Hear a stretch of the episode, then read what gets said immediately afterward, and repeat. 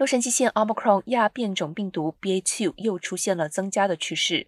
过去七天的平均日增病例数与两周前报告的九百六十例相比，增加了一千五百五十三例，上升百分之六十二。